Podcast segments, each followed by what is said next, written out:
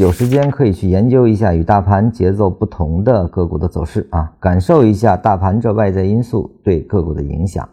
也就是说，在禅师眼里，大盘是作为一个外在因素存在的啊，因为它确实对个股形成一种比价效应。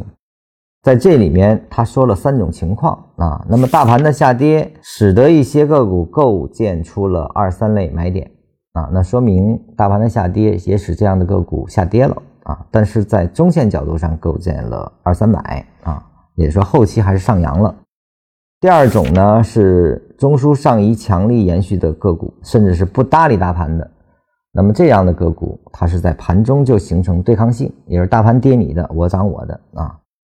那么，随着大盘下跌的个股是本来就存在卖点，大盘只是加大了卖点后向买点运动的幅度，但不会改变买卖点之间的内在逻辑结构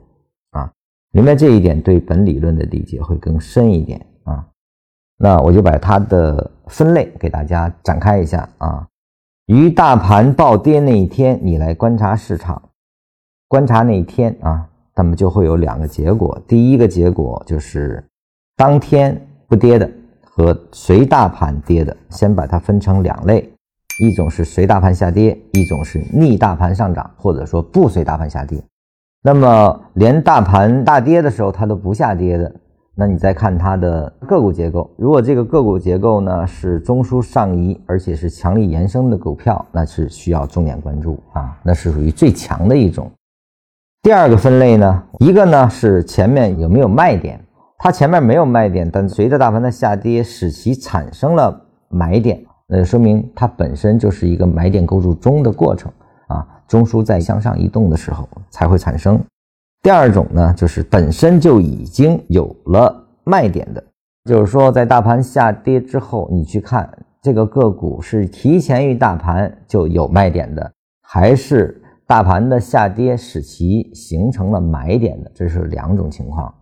啊，也就是说前面并没有卖点，它没有背驰啊。随着大盘的大幅回落，使这个个股造成了回落，但是这个回落在结构上呢，形成了它本身的买点，那这个你也是应该介入的品种。而我们最不需要介入的品种，就是它提前大盘就已经产生了卖点，它已经产生了背驰，甚至出现了二卖。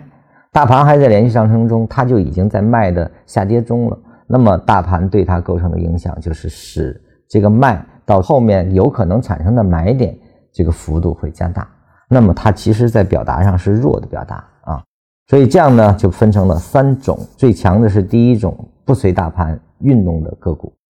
尤其是逆势的股票啊，这是属于第一种最强。第二种呢是本身没有卖点。但因为大盘的原因形成买点的个股啊，那么这个都属于利用大盘去进行买入的品种，是来这里产生的。那我们需要规避的是，大盘还没啥问题，它提前先跌了啊，提前形成卖点的，那这个是最需要规避的。